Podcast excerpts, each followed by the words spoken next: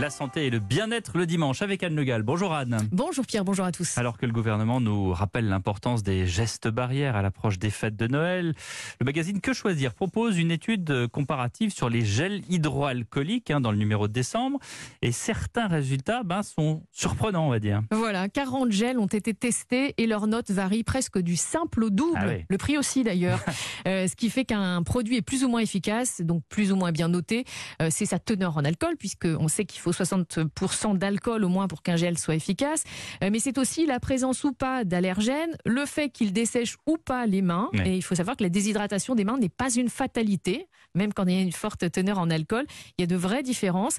Parmi les 15 gels hydroalcooliques les plus disponibles en France, je vous donne le podium. hein, ceux qui ont eu une note supérieure à 15 sur 20, il s'agit dans l'ordre de Énergie Fruits, Garnier Pure Active, Vichy et Sanitol.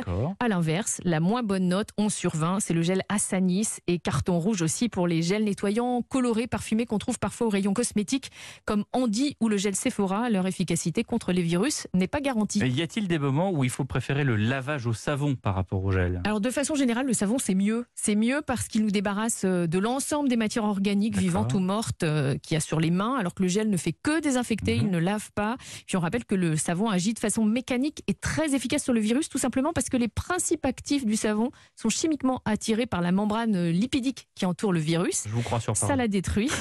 Alors, euh, le gel hydroalcoolique, bon, c'est quand on n'a pas le choix, mais il faut pas le faire de façon euh, frénétique, là, à toute vitesse. Il faut respecter la dose et la durée de friction. C'est 3 millilitres pendant 30 secondes. Quelle est l'importance de cette contamination via les mains ou par justement une, une surface infectée comme ce bureau par exemple? Alors, ben, en fait, on n'a pas de statistiques précises euh, sur la contamination par les mains ou par les surfaces, mais c'est moins important que la contamination par voie directe, par les postillons dans l'air, ça c'est clair.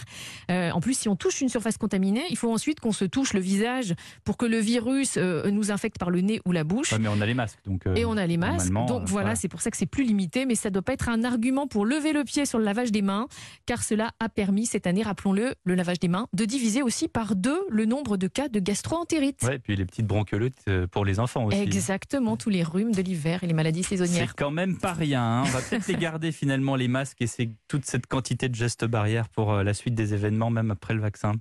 Absolument. Merci Anne Le Gall. À la semaine prochaine.